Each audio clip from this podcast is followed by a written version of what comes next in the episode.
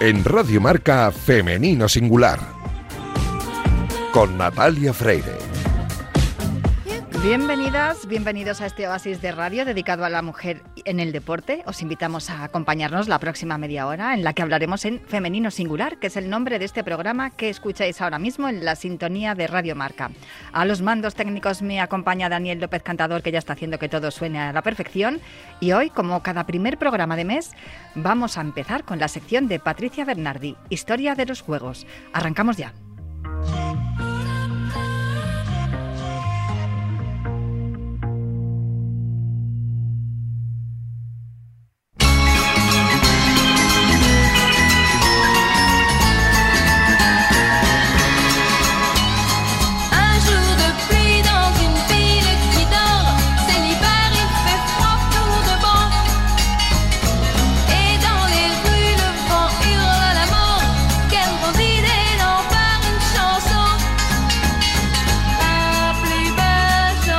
Siempre que escucho esta sintonía de Jacqueline Tayeb, que es la sintonía que acompaña a la sección de Patricia Bernardi, ay, que me, viene la Torre Eiffel aquí a la memoria y digo, mira qué bien, que, ya, eh, fíjate, siempre que venimos aquí a la, redacción de Radio Marca, yo, yo llego en coche y llego y paso siempre por el COE y veo ahí que faltan 300 y pico días, 300 no sé qué, 200, ahí voy descontando, veo, ahí han puesto en la sede del COE, que está aquí cerquita, bueno, Patricia Bernardi, muy buenas, que no te Hola, buenas. y han puesto ahí, como hicieron también para los Juegos de Tokio tres pantallas así en vertical eh, y, ahí te van indicando los días y los minutos, las horas y los minutos que faltan para que empiecen los Juegos de Tokio. Y claro, esta canción francesa ya la tengo yo ahí asociada también a los Juegos y a todas las historias de los Juegos, que es como se llama esta sección, que por eso busqué yo la canción de los años 60. Hemos hablado de, deportistas que, están en activo y, que incluso pues eh, van, a, van a competir o pueden llegar a competir en los, en los Juegos de París, pero también eh, nadamos, ¿no? Nos, nos sumergimos en las historias que han rodeado a los Juegos Olímpicos eh, desde los inicios de, los, estos Juegos modernos y, por eso hoy traemos a Alice Hartel, que es eh, la amazona danesa que fue la primera eh, en competir con hombres. Y en, ganar una medalla olímpica. Mm, sí, sí, sí. Ah, compitiendo con, con hombres.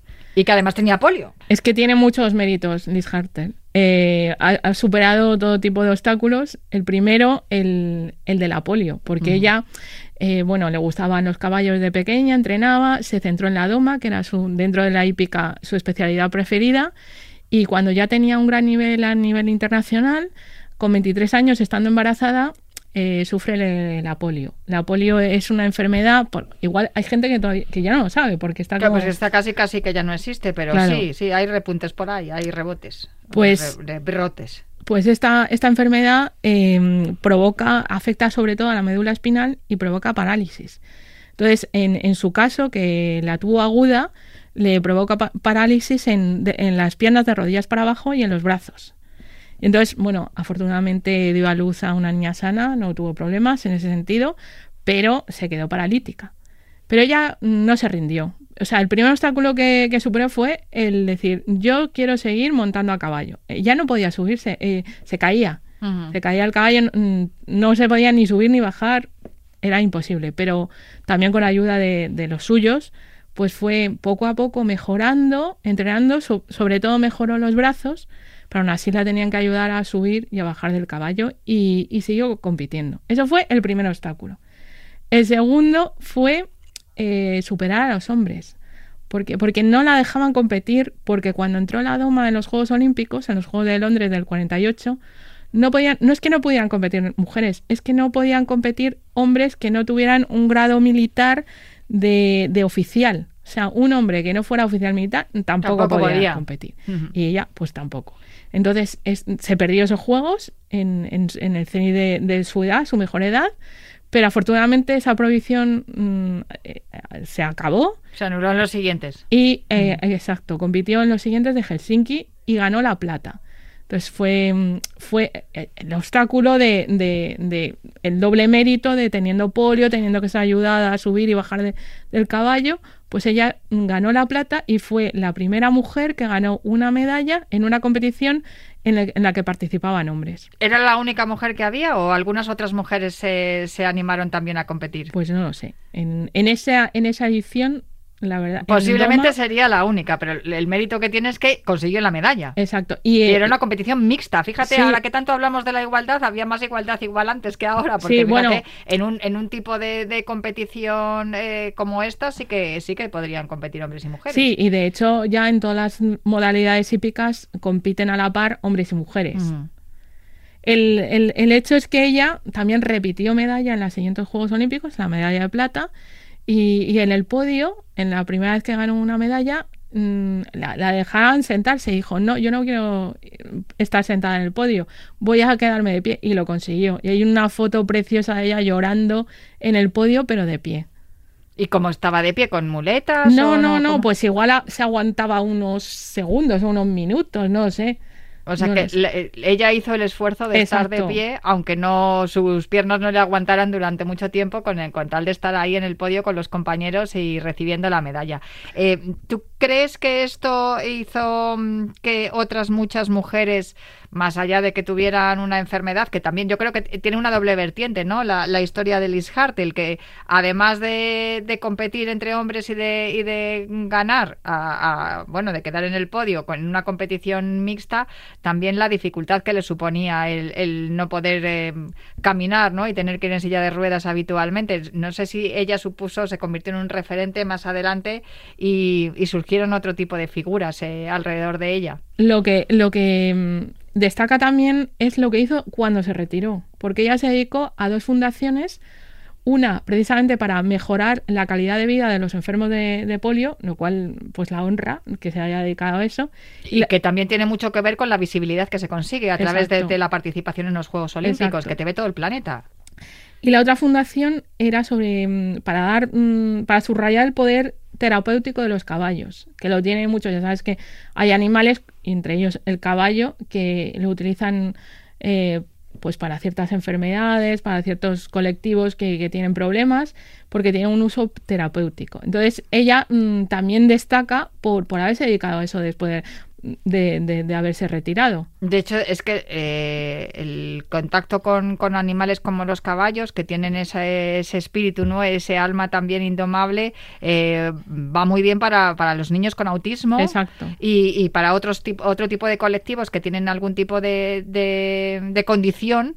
Y, sin duda eh, tiene muchísimos resultados y, eso ya es una prueba, es una prueba evidente. Pues oye, pues un aplauso para Liz Hartel porque desde luego... No se rindió y además ha, sido un bien para la sociedad, una vez retirada. Sin duda, pues eh, me quedo también con, esta historia, que fíjate, además en Dinamarca, ¿no? que es un país tan pequeñito que seguramente que, eh, si no llega a ser por su participación en los Juegos Olímpicos, nadie hubiese sabido de la existencia de esta mujer. Ya, Totalmente. Y no lo sé, pero a lo mejor fue la única medalla de Dinamarca en esos juegos. Pues posiblemente, habrá que investigarlo. Eso seguramente que lo podremos leer en Historias de los Juegos, que es tu, web, y, a la que pueden ir todos los, oyentes que quieran saber algo más y que quieran leer con, más tranquilidad y en profundidad la historia de Liz Hardel y todas las historias que os contamos aquí en Femenino Singular con Patricia Bernardi en Historias de los Juegos. Muchísimas gracias, Patricia. un saludo.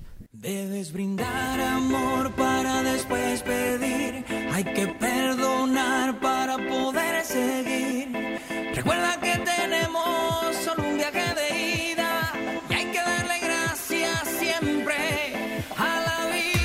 Este año 2023 regresan los premios Admiral al Deporte Español con su cuarta edición. Estos premios son muy especiales porque es el público quien elige a algunos de los mejores deportistas españoles de 2023. Como en ediciones anteriores, estos premios aportarán a los ganadores de las distintas categorías una dotación económica para ayudarles en el camino hacia los Juegos Olímpicos de París 2024. Algo muy importante porque aunque la mayoría de los nominados en esta edición ya están clasificados para estos Juegos, el apoyo económico va a favorecer que llegue, a que lleguen en mejores condiciones a la cita del verano. Las votaciones han dado comienzo hace apenas una hora y media, porque ya es 1 de diciembre, y finalizarán el día 15 de este mismo mes.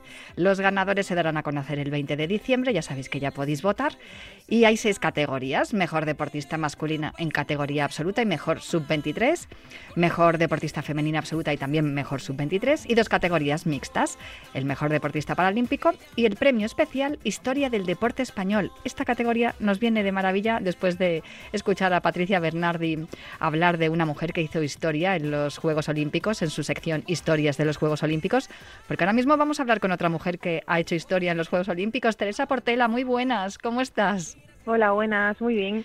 Mira qué alegría hablar contigo, que hemos hablado ya unas cuantas veces en este programa tú y yo, y además siempre que mm, pienso en llamarte, escojo esta canción de Chayanne porque sé que te gusta mucho.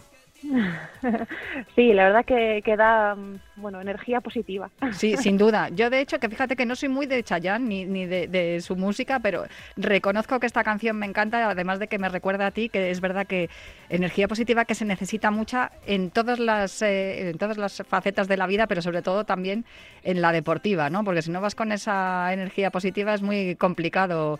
Eh, todos los sacrificios que tienes que hacer, Teresa. Qué importante esta categoría, ¿no? De los premios Admiral Historia del deporte español. Jo, recuerdo la última vez que hablamos, que fue un poco antes de irte a, a Tokio, y, y recuerdo que decías que, bueno, te- ya llevabas no sé cuántos juegos. Has estado en Sydney, Atenas, Pekín, Londres, Río y Tokio. Y la medalla no llegó hasta Tokio. Sí, la verdad que se hizo esperar. O sea, eh, lo primero, me hace muchísima ilusión eh, ser un aspirante a, este premio tan importante, ¿no?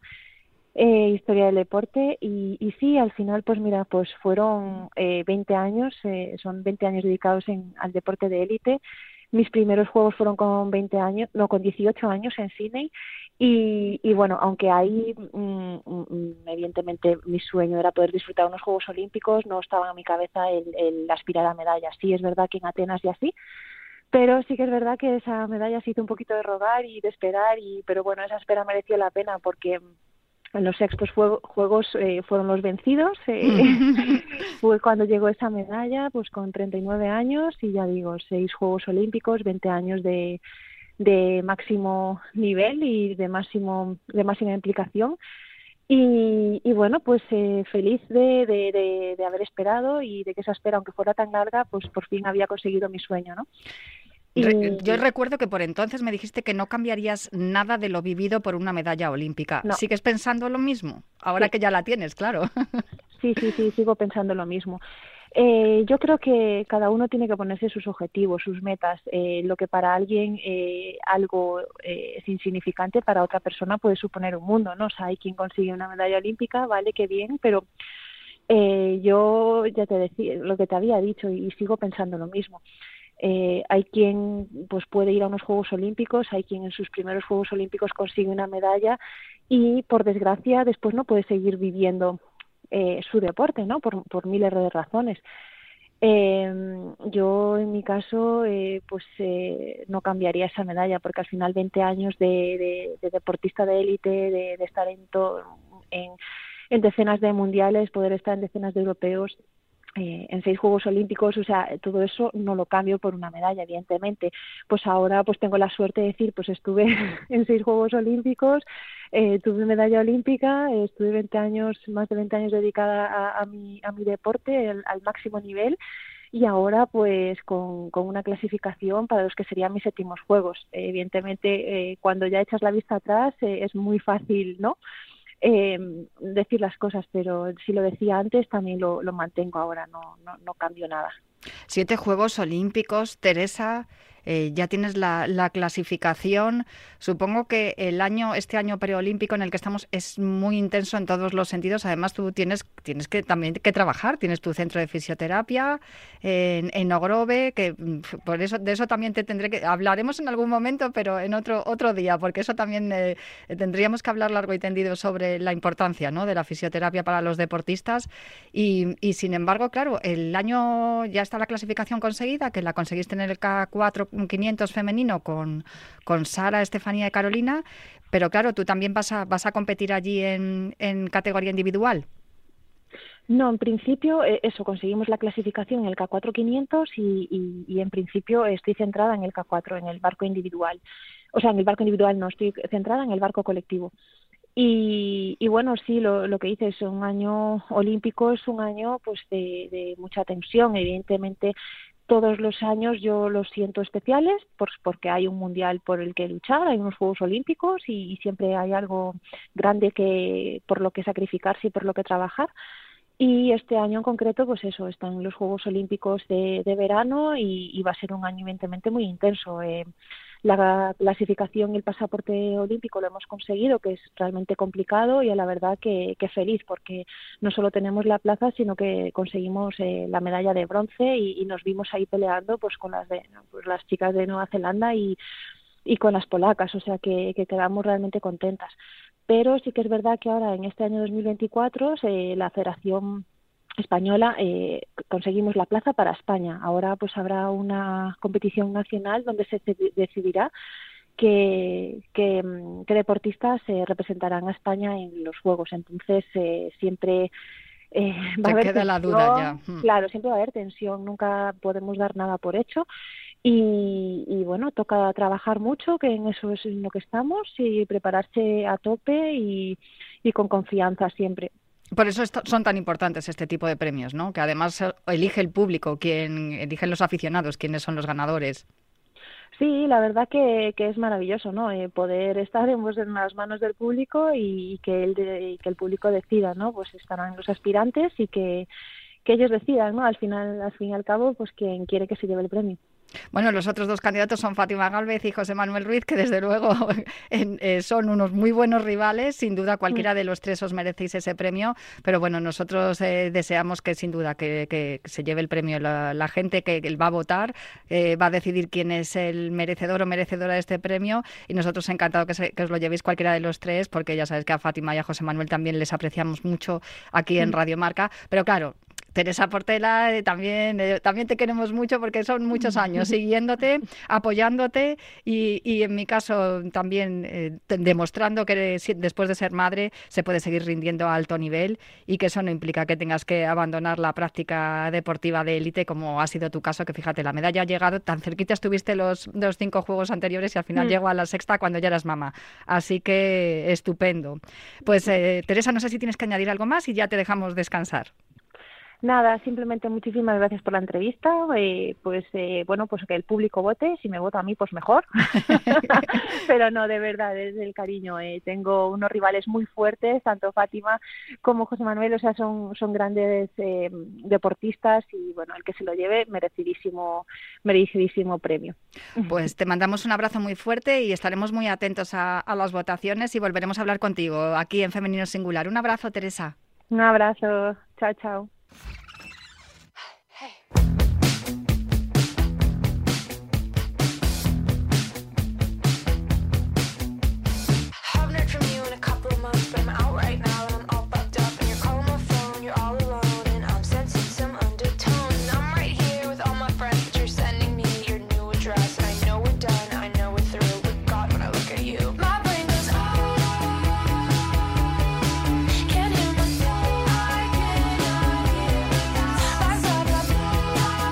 la categoría de mejor deportista femenina sub-23 en los premios Admiral están nominadas Inés Bergua, que es doble medallista mundial de gimnasia rítmica, Tania Moreno, subcampeona de Europa de vóley y playa, y Esther Briz, que ha sido bronce europeo en remo.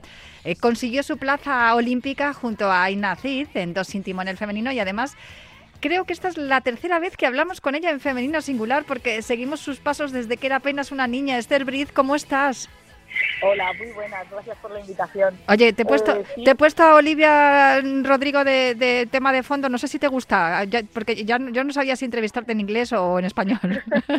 no, bueno, sí, a ver, tampoco diría que es de mis favoritas, pero sí, sí que me gusta alguna canción más que otra. Bueno, sí, eh, yo te lo digo porque sé que la última vez que hablamos estabas en la Universidad de Stanford, en California, sí. estudiando Management Sciences and Engineering, que me lo tuve Correcto. que aprender porque dije, ¿qué demonios está estudiando esta muchacha? Tremendo. Sí, sí. Bueno, ya terminaste, ¿verdad? Sí, me gradué en junio del año pasado, del 2022. Hay que recordar a los oyentes que pueden buscar las entrevistas que le hemos hecho a Esther aquí en Femenino Singular, que ella estuvo nominada como la mejor deportista en edad escolar. Tenías unas notas en bachillerato brutales, eh, de ahí tu nominación, aparte de haber sido campeona del mundo junior en remo. Eso te, te, dio también la posibilidad de que la gente de Stanford viniera en tu busca. Has estado estudiando allí, la experiencia imagino que habrá sido eh, espe vamos, es espectacular, porque por lo que nos contaste a las 9 de la mañana ya habías hecho más cosas de lo que hacía eh, la mayoría de la gente. Y no sé si a ahora es el momento de centrarte más en, la parte deportiva, sobre todo porque tienes ahí esa clasificación de, París y, supongo que los premios Admiral también, esa nominación, eh, una votación como hablábamos con Teresa Portela que, van a decidir los, los aficionados al deporte, eh, te va a ayudar muchísimo. Eso es, sí, la verdad que, lo has dicho bastante bien todo. Eh, eso, yo terminé la carrera y entonces ese fue el momento que dije, ahora sí, 100% me, me centro en el remo y en esas estoy ahora mismo. Eh, conseguimos la plaza olímpica en septiembre y pues la cita la tenemos en, julio muy clara. Eh, no sé si esa es, eh, vas, a, vas a participar en los Juegos Olímpicos solo en dos sin timonel o tienes pensado también en categoría individual. No sé cómo están las clasificaciones, lo que te permite. No, no, en remo con, con una clasificación ya, ya es suficiente. O sea, es bastante inusual eh, doblar y en mi caso no va a ser, no va a ser, vamos. Tienes las cosas clarísimas, Esther, que ya las tenías cuando tenías 18 años. Ahora, unos años después, eh, tres o cuatro años después que volvemos a hablar, eh, las sigues teniendo igual de claras. Imagino que tanto Aina como tú tenéis un objetivo eh, para estos juegos. No sé si nos lo quieres contar o no, pero sobre todo, los meses que os quedan, cómo tenéis planificado el entrenamiento y, qué es lo que necesitáis, sobre todo, y cómo os podría ayudar conseguir el, el premio Admiral, claro. Bueno, eh, al final el día a día es el de, el de siempre, ¿no? Por así decirlo. O sea, eh, que tenemos la rutina de entrenamientos, el planning semanal, mensual, eh, sabemos lo que vamos a hacer y tampoco estamos haciendo ni nada que no hayamos hecho nunca, ni nada que no vayamos a hacer. Es eh, ceñirse a lo que a lo que nos ha funcionado y esperemos que, que nos funcione, porque obviamente el objetivo está claro, que ciertamente lo primero es quedarse con, con buen sabor de boca pero, pero soñar es gratis. Y yo me planto en mis primeros Juegos Olímpicos con, con ganas de, comerme el mundo, las cosas como son. Eh, de ahí, pues, pues eso, que, el trabajo del día a día nos lleve, nos lleve a, a donde se pueda, a lo más alto. Y, y yo creo que, que ganar el, el premio, pues bueno, eh, obviamente a, todo el mundo Mm, se agradece un apoyo, ¿no? Porque ser deportista no significa ni que cobres todos los meses, ni que cobres de forma continua. Eh, gastos, pues mira, algunas veces más y otros meses pues prácticamente nada. Pero, pero sí que sí que se agradece tener algo que, o sea, no que no, no que te incentiva un mejor resultado, porque al final el resultado tú tienes muy claro lo que tienes que hacer cada día y, y lo que vas a estar haciendo, pero sí que te da cierta comodidad a la hora de, pues, yo qué sé, Mm, salirte un poco de la rutina que, también viene, viene bien. A ver, eh, el, plan A, sin duda, siempre ha sido el poder eh, llegar a los Juegos Olímpicos. Esta va a ser tu primera experiencia, pero claro, el plan B eh, tienes que tenerlo y por eso ha sido lo de estudiar la carrera con el nombre larguísimo en, en Stanford. Imagino que ya tienes trabajo. Bueno, a ver, yo no, yo no lo, para mí no es un plan A y un plan B, realmente todo es mi plan A. Eh, obviamente yo he estudiado lo que he estudiado porque quiero dedicarme a ello, pero en este momento mm, lo que yo quiero hacer es lo que estoy haciendo, es entrenar, remar, prepararme los juegos y después, a un tiempo diferente, ahora mismo me estoy dedicando 100% a, a entrenar, a remar, eh, pero después de eso, pues sí que quiero hacer un máster y en mi vida futura yo me imagino trabajando de algo relacionado con lo que he estudiado, que es una oficina que esté en contacto con el remo, pero no como ocupación primaria, por así decirlo. Pues maravilloso, Esther. Yo de verdad que es que cada vez que, que, te escucho hablar digo, bendita juventud, que luego se habla tantas tantas veces y tan mal de la gente joven y luego escucho a, mujeres como tú y, de verdad que me devuelve la, esperanza en la humanidad y sé que estamos en buenas manos, que el futuro está en buenas manos si está en mujeres que practican deporte. Acabamos de hablar con Teresa Portela, ahora, hablando contigo, mujeres que practican deporte, que tienen clarísimos cuáles son los objetivos, que pelean por ellos duro y que encima los conseguís. Así que muchísimas felicidades y nada, todo nuestro apoyo. Tienes unas rivales muy duras, ya lo hemos dicho, a, Tania Moreno y a Inés Bergua, pero que, oye, que gane la que el público decida y que, y que disfrutéis también eh, eh, vuestra experiencia en los Juegos Olímpicos. Pues muchísimas, muchísimas gracias por, por el tiempo y, y la entrevista y a ver si, si, hablamos dentro de unos años y nos ponemos al día también. No, yo te digo que vamos a volver a hablar. Antes de los juegos te voy a volver a ah. llamar seguro, seguro, segurísimo, Esther, porque de verdad que da gusto escucharte siempre. Un abrazo muy fuerte. Igualmente, adiós.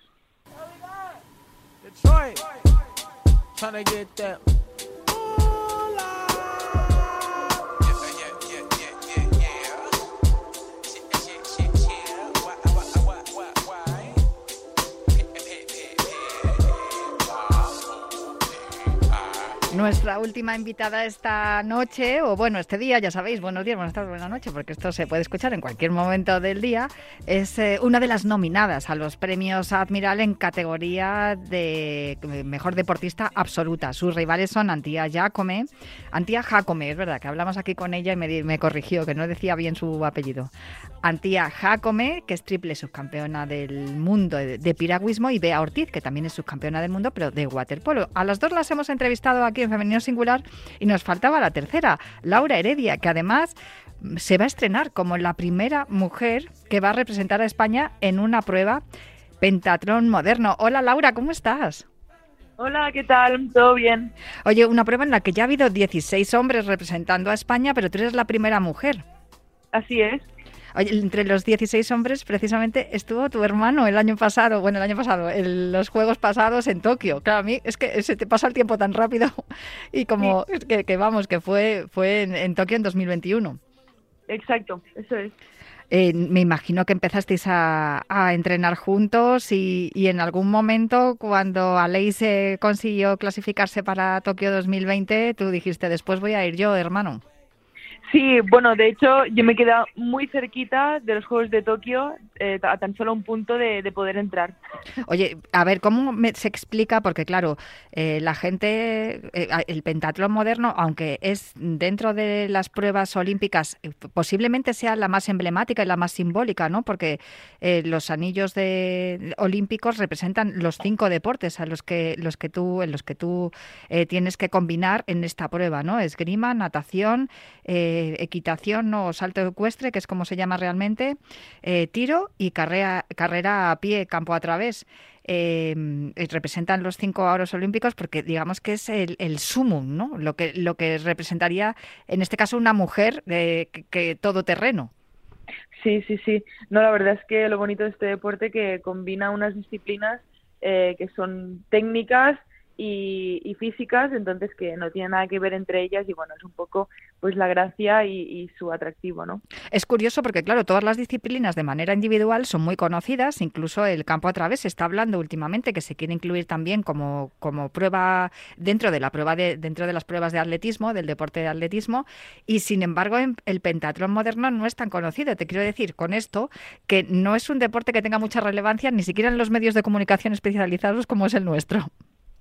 Sí, exacto. Bueno, aquí por desgracia en España pues es un deporte minoritario y, y no ha resonado mucho, pero bueno, espero que haciendo resultados y, y clasificándonos para los juegos, pues de, de alguna manera pues ya a la gente le, le empieza a le empieza a, a sonar, ¿no? Y, y bueno, que, que de alguna manera anime a los niños también eh, a practicarlo y, y, que sea interesante para ellos. A ver, Laura, este programa se llama Femenino Singular. Tenemos que aprovechar la inercia que supone que tú seas la pionera, la primera mujer que vaya a participar en esta prueba y además es que te presentas en esta prueba como subcampeona de Europa. Quiero decir que no es que estemos hablando de que te hayas clasificado así porque te la hayan regalado la clasificación, que te lo has currado.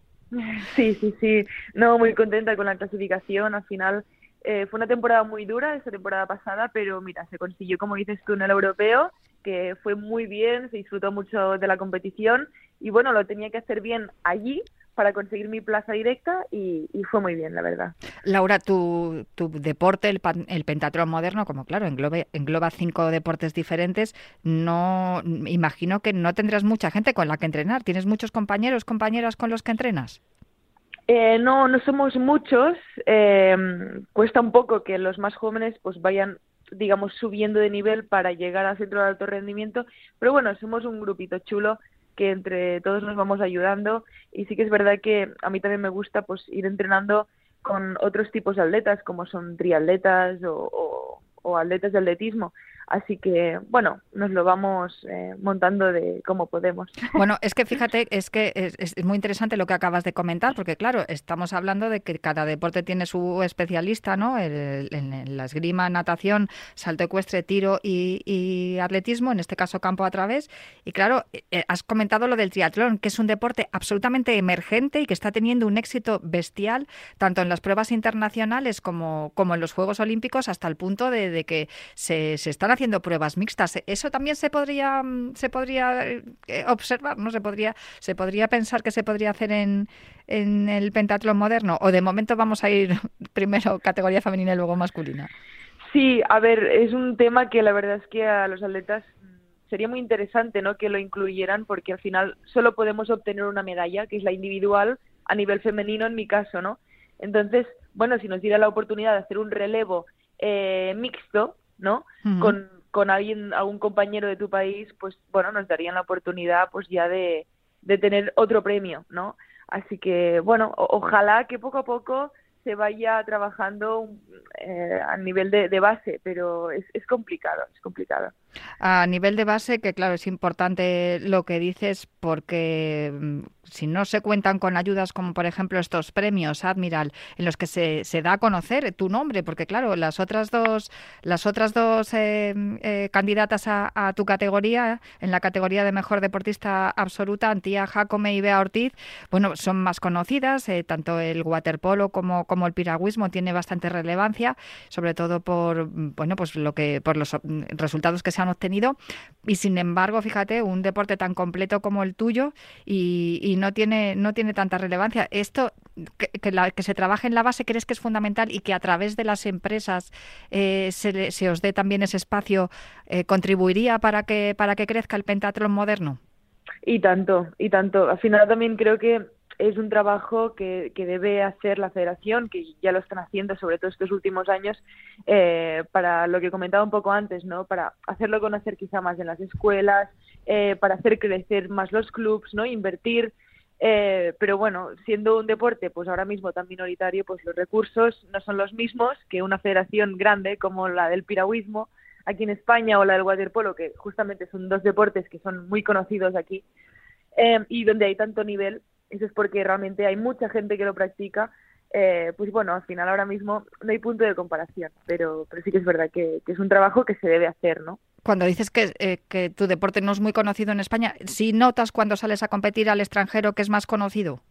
Sí, sí, sí, sí. En, en países como Hungría es como aquí el fútbol. O sea, te reconocen por la calle y saben quién eres. Oh, es maravilloso eso, entonces. Sí, allí da gusto ir a competir. ¿Qué, es lo que hace falta aquí en España para que se conozca más el pentatlón moderno? Precisamente algo así como, como, tú, como estos premios o tu clasificación. Sí, por ejemplo, por ejemplo. A ver, al final yo nunca he salido en tantos medios eh, ni en tantos, digamos, ni, ni en tantas redes sociales, eh, ya que por el hecho de haberme clasificado. Entonces, bueno, sería ideal que, um, otros atletas pues eh, llevaran un poco ese camino, pero siendo tan poquitos y con estos recursos, pues al final es más complicado de, lo normal, ¿no? Otras federaciones de otros países europeos, que es donde es más conocido y es donde hay más nivel, pues mm, esos recursos facilitan un poco este camino hacia los Juegos. Pues eh, Laura, muchísimas felicitaciones por haber conseguido la clasificación para París, muchísimas felicitaciones por haber conseguido también la nominación. Recordamos que estos premios los decide el público, los deciden los aficionados y muchísimas felicidades también porque yo espero que a través de Femenino Singular se te conozca más y, esta entrevista te dé un poco más de, difusión a, todo lo que a todo el trabajo que haces y te agradezco también que me hayas presentado a Masego que yo no le conocía y cuando te pregunté qué música te gustaba, me dijiste que más ego y oye, lo he descubierto y me ha encantado y con eso nos despedimos hoy. Es brutal. muchísimas gracias por contar conmigo y hasta la próxima. Pues da gusto, la verdad, conocer a deportistas como Laura Heredia, que además eh, está en categoría absoluta, pero es que es jovencísima, es que no, ha cumplido todavía los 24, los cumple eh, a finales de enero y además nos ha presentado a Masego, que no lo conocía y, y, mira, pues ya otro más que incluimos en la playlist. Yo me marcho ya, pero prometo volver la próxima semana hablando de más mujeres que hacen que nuestro deporte sea cada vez más grande aquí en Radio Marca en Femenino Singular. fancy fame or 15 minutes away from finding love in the way. For misuse someone to wait for is he trying to stay on the right or is he trying to is he trying to leave the back take it to the altar if you want to slide. And it shines trap baby make a ride. Is he trying to fall for the night? Or is he trying to is he trying to fall for life? City full of people.